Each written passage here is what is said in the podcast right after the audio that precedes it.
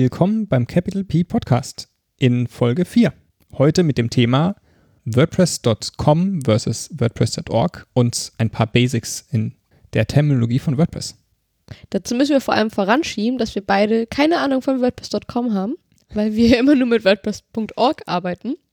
Aber wir haben wahrscheinlich beide einen WordPress.com-Account. Also ich habe auf jeden Fall einen. Ich habe einen, glaube ich, mal angelegt, als ich anfing mit WordPress, weil ich den Unterschied nicht kannte und seitdem nie wieder reingeschaut. Also auf meinem WordPress.com-Account ist noch dieses tolle Cubic-Theme. Also alle, die WordPress schon seit sechs oder mehr Jahren verwenden, werden es auch kennen. So ein weißer Header mit so einem Blau im Hintergrund.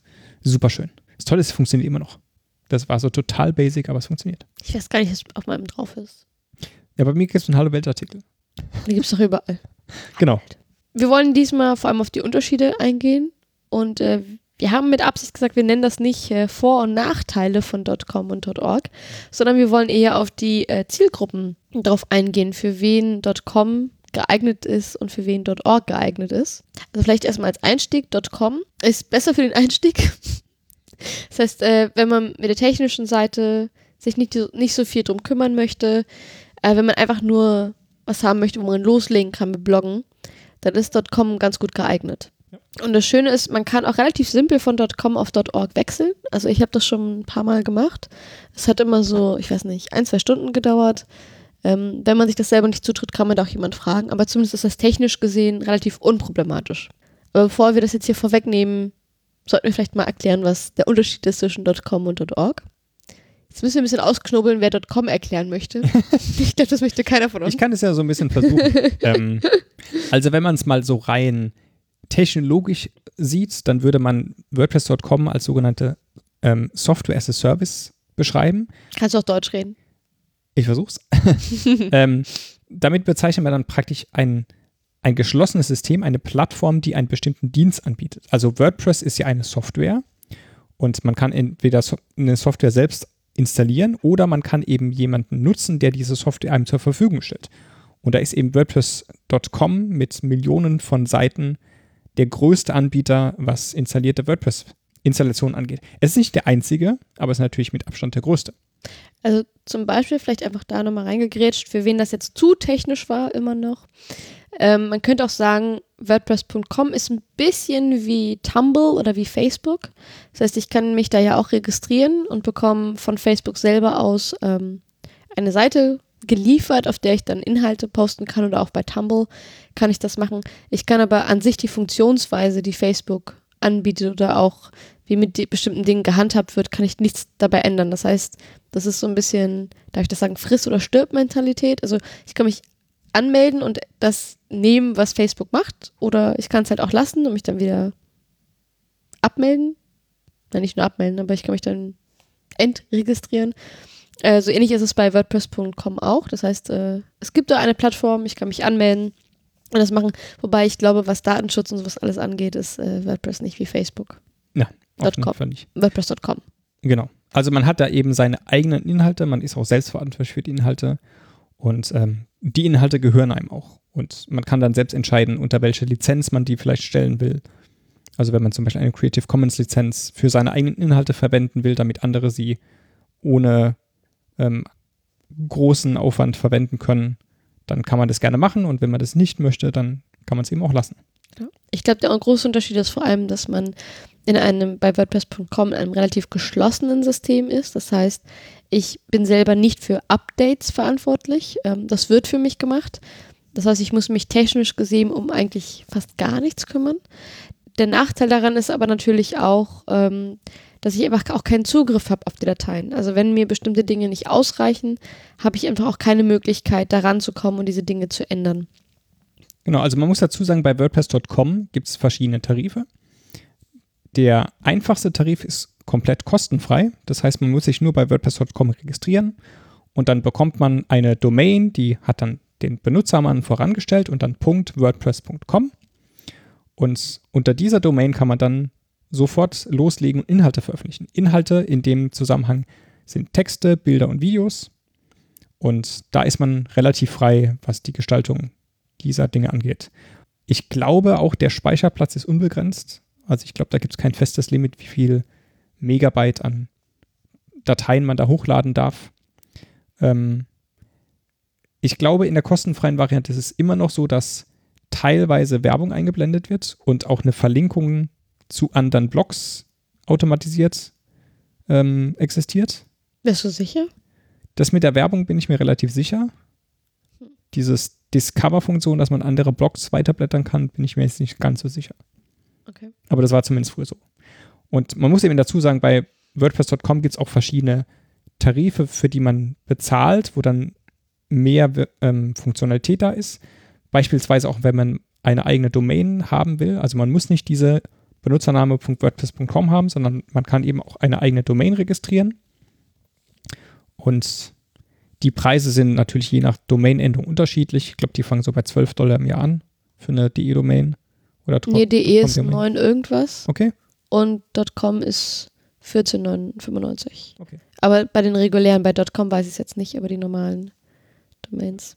Und darüber hinaus gibt es dann noch verschiedene andere Premium-Funktionen. Und in der allergrößten Version, die glaube ich so 30 Dollar im Monat kostet, kann man dann schon fast so viel machen wie bei der .org-Variante. Fast so viel. Also zusammengefasst, .com, man muss sich um wenig selbst kümmern. Man hat aber nicht so viele Freiheiten. Das geht vor allem in Bezug auf Funktionen. Also ich bin mit solche bei Mehrsprachigkeit gerade nicht sicher. Also angenommen, ich möchte gerne die Website auf Deutsch und auf Englisch haben. Ob das geht bei .com? Da braucht man wahrscheinlich den Business-Tarif, wo man Plugins installieren kann. Ah, ich glaube, okay. in der Grundvariante kann man keine Mehrsprachigkeit ja. umsetzen. Aber es geht auch um äh, Designs. Also man kann ja unterschiedliche Themes sich auswählen. Ähm, man hat aber nicht so viel Auswahl wie bei .org. Das genau. wir jetzt auch gleich erklären werden. Also die einzige also, Quelle ist eben da nur das offizielle Plugin-Repository, in dem auch ein paar Premium-Themes dann sind. Da sind aber auch nicht alle drin, die für .org verfügbar sind, glaube ich. Das kann sein. Ja. Weil viele auch nicht diesen Qualitätsstandard haben. Also muss man eben auch sagen, alle Komponenten, die auf .com laufen, die haben einen sehr viel höheren Qualitätsstandard. Da gibt es auch spezielle Coding-Standards, die man als Entwickler einhalten muss, damit man überhaupt ein Plugin oder Theme da überhaupt betreiben darf. Weil eben das, dieses sehr große System mit diesen Millionen von Installationen auch eine ganz andere Anforderung hat an die Qualität und an die Sicherheit. Genau. Also vielleicht als äh, Use Case oder für die Zielgruppe vielleicht zusammengefasst, für alle, die einfach direkt anfangen möchten zu bloggen, sich technisch einfach keine Lust drauf haben, da sich selber drum zu kümmern, für den ist .com auf jeden Fall geeignet. Für alle, die ähm, etwas Individuelles, also was sehr Individuelles möchten, was die Funktionsweise vor allem angeht, jetzt nicht was die Inhalte angeht, aber in dem, was man machen kann, oder die einfach auch ein bisschen mehr Kontrolle und ähm, Einstellungsmöglichkeiten, na, nicht Einstellungsmöglichkeiten, aber Anpassungsfähigkeit haben möchten für diejenigen, ist vermutlich .org eher geeignet. Ähm, das ist auch das, womit wir uns beide auch tatsächlich auskennen. Was unser täglich Brot ist, was auch in der Regel, wenn man über WordPress redet, auch eher gemeint ist. Also .com ist so eine, ich will nicht sagen Randerscheinung, aber ich glaube, das ist prozentual von allen Menschen, die WordPress benutzen, ein bisschen kleiner. Im Prozentsatz. Ich weiß jetzt gerade nicht, wie viele, aber es gibt mehr .org-Seiten als .com-Seiten. Ja, also WordPress hat ja eine Verbreitung von so 26, 27 Prozent. Das heißt, also weltweit allen, im Internet? Genau, alle Webseiten weltweit, die verfügbar sind, davon sind 26, 27 Prozent, die auf WordPress laufen. Und davon sind, wie gesagt, Millionen auf WordPress.com, aber natürlich insgesamt nur ein kleiner Bruchteil. .org hingegen, also die Namensgebung ist leider so ein bisschen verwirrend, aber WordPress.org ähm, ist das, was frei, also was als Download oder als Dateisystem frei verfügbar ist. Kann man das so sagen? Genau, man kann sich das runterladen als ZIP-Archiv und kann das eben selbst Host. installieren. Genau, also man braucht, wenn man WordPress.org verwenden möchte, braucht man im Wesentlichen zwei Komponenten. Das ist einmal eine Domain also ich suche mir einen Domainnamen aus und registriere die. Zusätzlich brauche ich noch Speicherplatz im Internet. Also ich brauche einen, einen Hoster und einen Host, der mir einen Server zur Verfügung stellt. Auf diesen Server, der aus einem FTP-Bereich und einer Datenbank besteht, installiere ich dann WordPress. Und äh, damit kann ich dann anfangen zu arbeiten. Und das Schöne ist dadurch, dass ich freien Zugriff auch auf die Dateien habe, ähm, kann ich natürlich so ein bisschen tun lassen, was ich will. Es gibt natürlich dabei auch, ich sag mal, Best Practice. Also ich sollte jetzt nicht anfangen, am Core an den Dateien rumzubasteln, weil mit jedem Update sind diese natürlich weg. Aber zumindest habe ich Zugriff drauf, kann mir die anschauen und kann die, zum Beispiel bei einem Theme, kann ich, also ich kann mir entweder ein Theme selber schreiben oder ich kann mir auch ein Theme, also ein Layout aussuchen installieren. Und wenn ich das ändern möchte, kann ich mit einem Child-Theme dies machen oder äh, ich kann mir weitere Funktionen über Plugins hinzufügen. Davon gibt es mittlerweile sehr, sehr viele. Und wenn ich da eine Änderung machen möchte, kann ich ein weiteres, ich nenne es mal Add-on Plugin schreiben, um das zu bearbeiten. Also man ist in der äh, Anpassungsfähigkeit oder in der, also wie man das ändern kann, sehr, sehr frei. Dafür hat man natürlich aber auch die Verantwortung dafür zu sorgen, dass man WordPress-Plugin und Themes immer schön updatet, dass man das Ganze sicher hält. Also diese gesamte technische Komponente liegt dann auch tatsächlich in meiner Hand und da muss ich mich auch darum kümmern, dass das funktioniert und läuft. Genau, und für alle, die jetzt ein bisschen erschlagen sind mit diesen ganzen Begriffen, die wir erwähnt haben, ja. wollen wir jetzt auf die einzelnen Komponenten mal zugehen. Also, wollen wir das? Ja, wollen wir. Fangen wir mal bei, bei der Basis an. Wir hatten ja von diesem WordPress.org gesprochen, von diesem Download, was man sich darunter lädt. Ich will mal kurz zusammenfassen, was das genau ist und was man mit, diesem, mit dieser Grundinstallation von WordPress.org machen kann. Also, der erste Punkt, wenn man sich WordPress selbst installiert ist, man geht auf zum Beispiel de.wordpress.org auf die deutsche Seite und kann da eine sogenannte ZIP-Datei runterladen, in der die Basissoftware installiert ist. Und wenn man sich WordPress neu installiert und dann dieses Setup gemacht hat mit der Datenbank, die man beim Hoster angelegt hat und die Dateien hochgeladen hat, dann hat man erstmal das Grundsystem von WordPress installiert. Darin sind schon enthalten sowas wie Benutzerverwaltung, Beiträge und Seiten, Navigation, Kommentare, Medienverwaltung. Das heißt, man kann im Grunde alles das, was man bei WordPress.com schon machen kann, also Inhalte publizieren mit Medien, das kann man schon machen. Und wenn man eben mehr haben will, dann kommen die zwei anderen wichtigen Komponenten, unter anderem Themes. Genau, Themes sind ähm, das Aussehen der Webseite. Das heißt, wie ist der Aufbau, wie werden Dinge dargestellt? Habe ich zum Beispiel eine Seitenleiste? Habe ich ähm, die Menüleiste ganz oben oder habe ich erst ein Headerbild und darunter die Menüleiste? Wie werden diese Dinge einfach dargestellt? Habe ich zum Beispiel eher eine Webseite, die für Fotografen gedacht ist, wo ich auf der Startseite einfach vielleicht ein großes Bild habe mit einem Link ähm, dann auch die Gestaltung für eine Fotografenseite habe ich eher eine Blogseite, habe ich eher eine Seite für ein Unternehmen. Also diese gesamten Layout-Geschichten und wie ist das Design, das kommt von einem Theme. Und die nächste Komponente ist ein Plugin. Ich wette, da möchte Bernhard lieber was zu sagen, weil er ein Plugin-Entwickler ist. Genau. Also Plugins haben die Aufgabe, den Funktionsumfang von WordPress zu erweitern. Also die Idee ist, dass WordPress die Basisfunktionalität zur Verfügung stellt, Themes das Aussehen und Plugins die erweiterte Funktionalität. Eine ganz typische erweiterte Funktionalität, die man auf vielen Blogs findet, ist zum Beispiel ein Kontaktformular.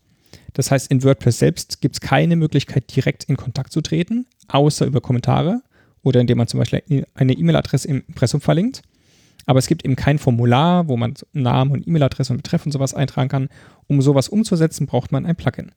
Und da gibt es verschiedenste Plugins mit verschiedensten Komplexitäten bei Kontaktformularen, also sind es mehrseitige Kontaktformulare mit irgendwelchen kleinen Quizzes.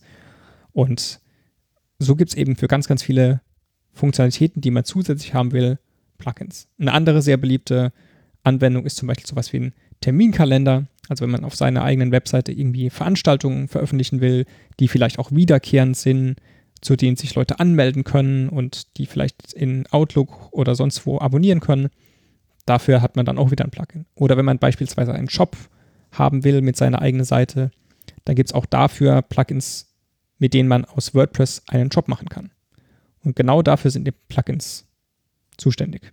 Und äh, das Schöne bei WordPress ist auch, dass es mittlerweile so viele Plugins gibt, dass es, also ich bin, glaube ich, noch, also erst ganz, ganz selten auf Fälle gestoßen, wo man etwas nicht über Plugins erweitern konnte. Und das war dann aber auch wirklich sehr spezifische Use Cases. Also in der Regel kann man, also das ist so ein bisschen, finde ich, auch die Power hinter WordPress.org, dass man durch die Plugins einfach so wahnsinnig viele Möglichkeiten hat, die Webseite zu erweitern. Und äh, da gab es auch einen sehr schönen Talk in Turin. Das hieß, äh, ich weiß gerade nicht, wie genau der Name war von dem Talk, aber es ging um Harry Potter. Ja, Da ging es um, also dass die Plugins der Zauber sind für ja, WordPress.org. ich weiß es auch nicht genau. Ich Also ich muss auch sagen, als Plugin-Entwickler, ähm, ich bin ja sehr erfahren, Plugin zu schreiben und oft habe ich so eine Anforderung an WordPress und denke so, verdammt, das ist nicht da. Also Und- meistens ist es so, um nochmal einzugrätschen, meistens will er irgendeinen Beitrag schreiben, um zu erklären, wie man etwas macht in WordPress. Und dann sagt er sich, hm, das ist ziemlich kompliziert, da könnte ich doch einfach mal ein Plugin zu schreiben. Und dann statt den Beitrag zu schreiben, schreibt er ein Plugin. Und dann schreibt er einen Beitrag über das Plugin. Ja, aber das Schlimme ist, manchmal habe ich so eine Idee und denke, hm, da könnte ich jetzt ein Plugin schreiben. Aber natürlich gehe ich dann erstmal hin und suche und ganz, ganz oft passiert es mir, verdammt, es gibt schon ein Plugin, was genau das macht. Oh, Ja. oh. Ich meine, aber Plugin-Entwickler, er kann nichts schreiben. Oh. Ja, das spart mir ein bisschen Arbeit, aber irgendwie so, verdammt, das war eine tolle Idee, da hätte ich ein Plugin schreiben können, aber jemand hat die Idee schon vor mir und hat schon Plugin geschrieben.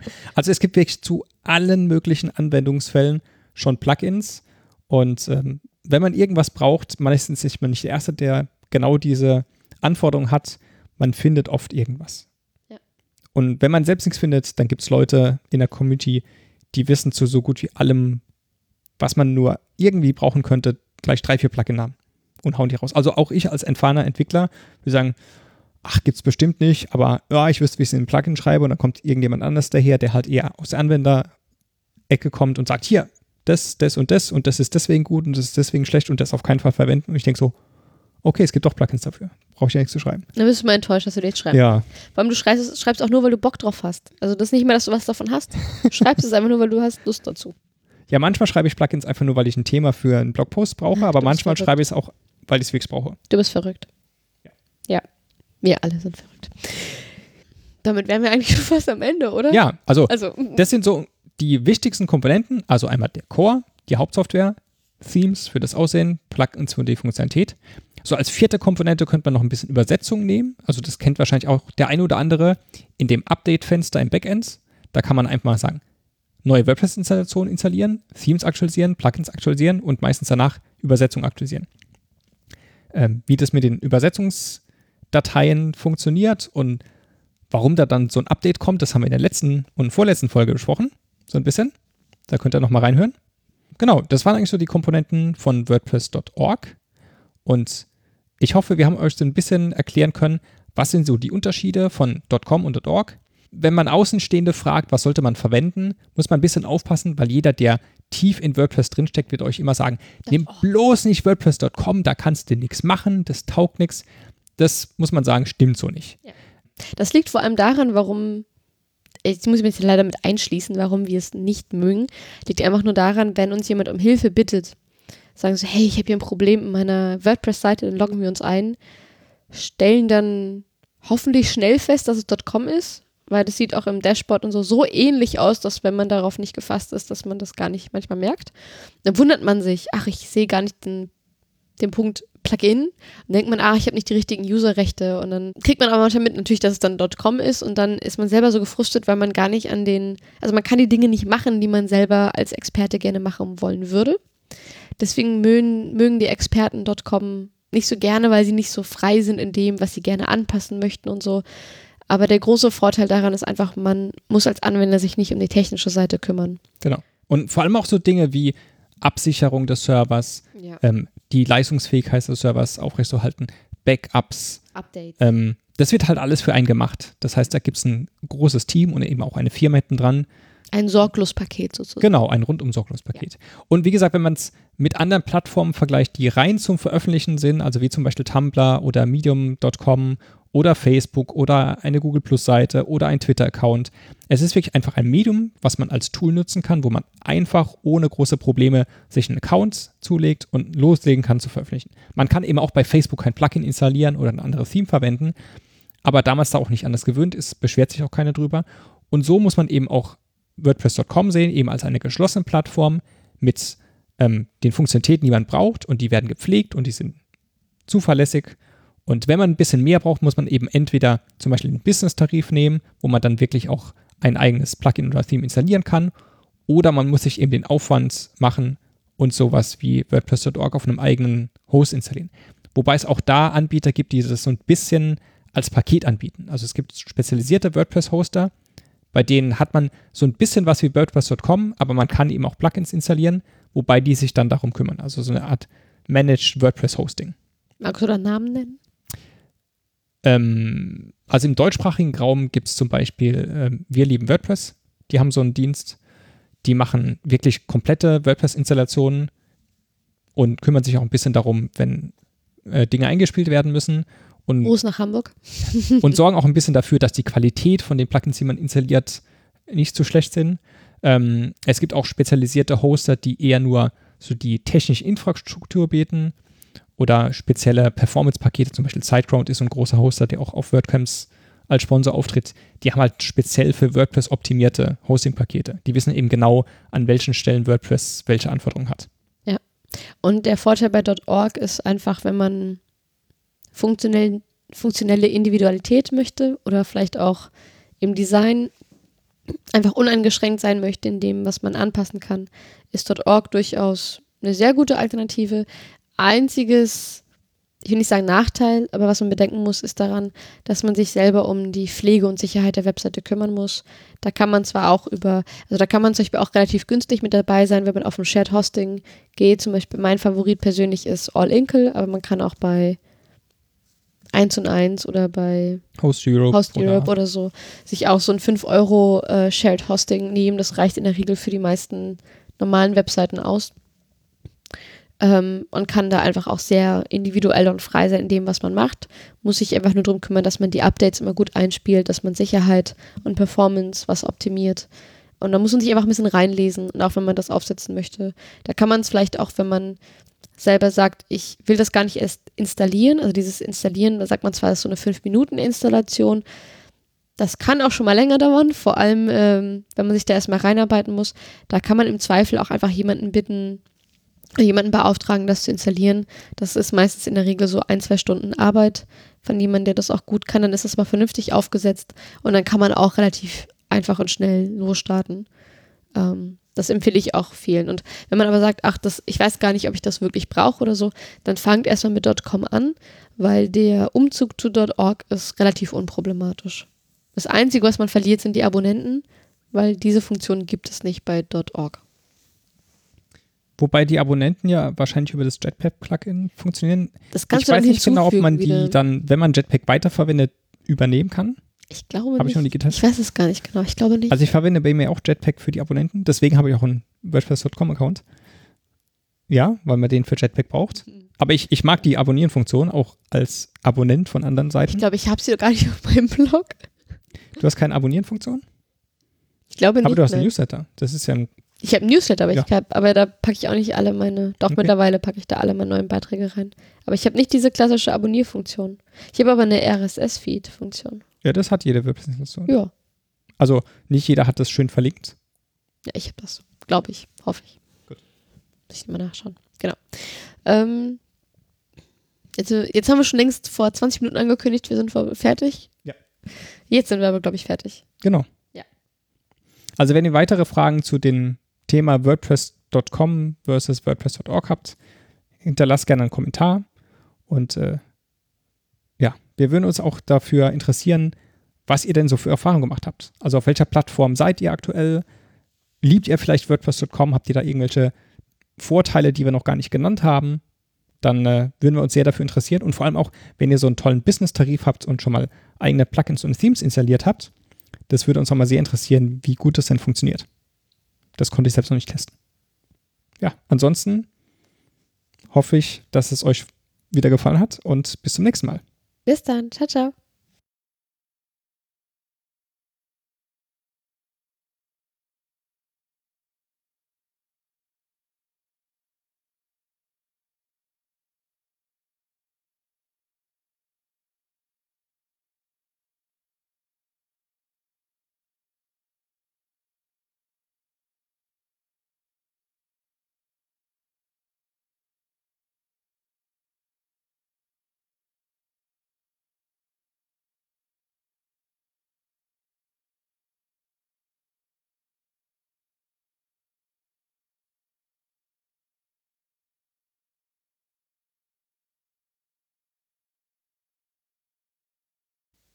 Na gut. Gut. So, dann, äh, wir sind im vierten mittlerweile, ne? Ja, Willst du die Einleitung machen? Sollen wir so einen Versuch? Klar, go for it. Willkommen. Jetzt wollte ich mal schön klingen. Ich wollte gerade sagen, jetzt hast du so, so willkommen beim, beim, beim blumigen Capital P Podcast. Kennst du es, wenn man versucht, irgendwas unbedingt richtig machen zu wollen und dann verbockt man es Ja, genau so hat, grandios. genau so hat sich das gerade angehört. Ja.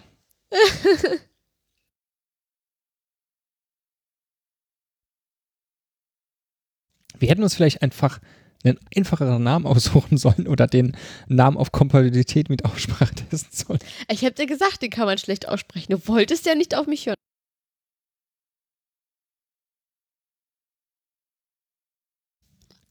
Willkommen beim Capital. Wo ist der Ball? Aua, ich bin gehauen. Du wirst gar nicht gehauen. Du Aua, bist das tut voll Ball. weh. Ja, und du hast mir vorhin nicht geglaubt, dass das geht.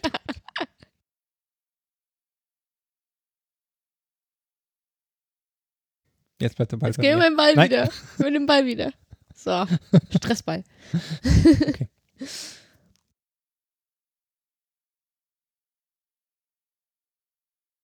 Einleitung die dritte. Klappe die dritte.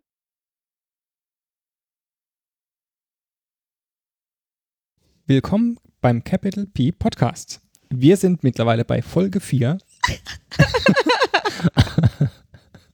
und jetzt kriegt Maya einen Lachanfall und ich muss doch mal. Dabei war die Einleitung doch perfekt. Ja, die war zu perfekt. Kannst du es bitte normal machen? Alter, wir sind in Berlin hier. Wir sind nicht in auf einer Gala oder so. Muss ich jetzt auf Berlinerisch. Versuch Wie mal. sagt man denn auf Berlinerisch Willkommen beim Podcast? Sagt man Willkommen anders? Alter, was geht, Digga? Sagt man vier anders? Nee. Nee. In Mannheim würde man ja zwei sagen, Na, wir sagen auch zwei. aber achso, das sagt man ja auch. Klar. Daran merke ich immer, wenn ich in Mannheim am Hauptbahnhof ankomme und dann Willkommen auf Gleis 2. Komischerweise hält der IC immer auf Gleis 2. Und der Weißt fährt auch immer vor ab. allem, wie wir die Zahl nach 10 aussprechen in Berlin? Elf. Elf. Und ich sag immer elf. Elf, und wenn ich zwölf. elf sage und jemand kriegt einen, einen Lachanfall, dann merke ich immer, ach ja, ich habe schon wieder elf gesagt anstatt elf. Aha, das habe ich noch nie gehört. Elf. Kennst du nicht? Nee. Ach, Kennst du nicht? Nee. nee. Jetzt machen wir die Einleitung hier. Aber nicht hier so. Hab ich doch schon. Ja, aber nicht so geschnörkelt. Das soll der Scheiß, ey. Hier, mach mal normal. Ach, normal, Alter. Müsst jetzt Mannheim richtig irgendwas sagen. Alter. Ja, mach mal in, in, in Mannheimisch. Wie geht denn das? In Mannheimisch. Äh, heißt der Dialekt so? Mannheimerisch. Man, Mannemörisch? Monomerisch. Manne, Manne, Badi, Bidi. Manne, Manne, Badi, Bidi. Das Schöne ist ja, dass ich Mannheimerisch gar nicht wirklich kann. Zum Glück. Ja, da Sonst bin ich glaube ich, nicht mit dir befreundet sein. Hey, es könnte schlimmer sein. Nein, wir wollen jetzt keinen äh, Rant über irgendwelche. Hm, Nein, wir Nein. sind ja hier inclusive. Ich liebe meine Heimatstadt. Nur der Akzent ist so ein bisschen. Ist nicht so meins. Meins auch nicht. Ich bin auch Berliner.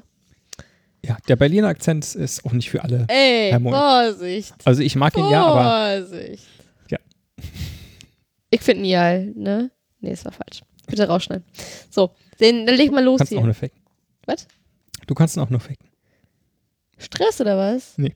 Ne, ich kann ihn richtig sprechen, aber nur, wenn ich mit anderen Berlinern abhänge oder wenn ich betrunken bin. Ja, das stimmt. Wenn man irgendwie in der Region ist, dann adaptiert man so ein bisschen den. Aber das Problem ist, in Berlin haben wir ja kaum noch Berliner. Ja. Das heißt, das ist nichts mit adaptieren. Ich muss mal Zeit mit meiner Familie verbringen oder mit anderen Berlinern, damit ich mal wieder Berliner. Oder genug Alkohol trinken. Nein, jeder auch. Nein, jeder auch, ne? So, dann leg ich mal los hier. Gut.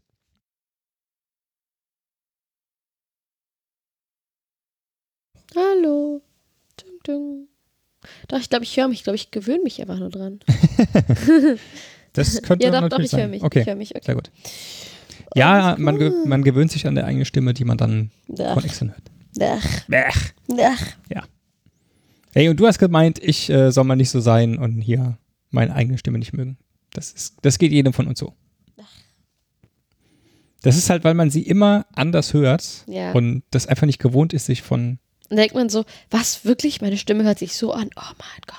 Oh mein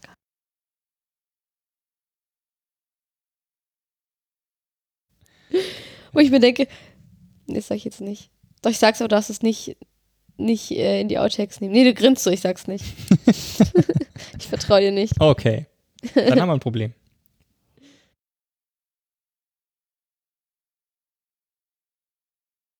Nein, eigentlich vertraue ich dir ja, aber nicht mit den Outtakes. Aha, du vertraust mir nicht mit Outtakes. Ich habe sie dir alle geschickt? Aber ich glaube, du hast doch welche reingenommen, die ich nicht befürwortet habe. Nein. Doch, ich habe gesagt, alles mit Wein soll raus. Nein, du hast gesagt, das mit, dem, mit der Einleitung, die ich verbockt habe, kann drin bleiben. Ach ja, schon, du sagst so, ah, ich hol mal gerade meinen Wein. Nee, nee, nee, nee.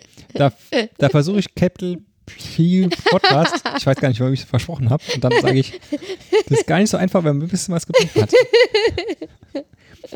Ich habe mich jedes Mal weggeschmissen, als ich mir das so angehört habe. Müssen wir doch mal den Podcast anhören. Obwohl das, obwohl das super peinlich war, dachte ich, nee, nee, muss einfach drin bleiben. Das bin ja ich selber.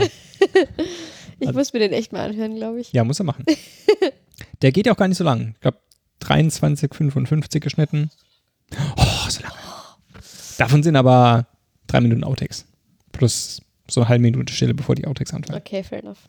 Ja, alles nicht so schlimm.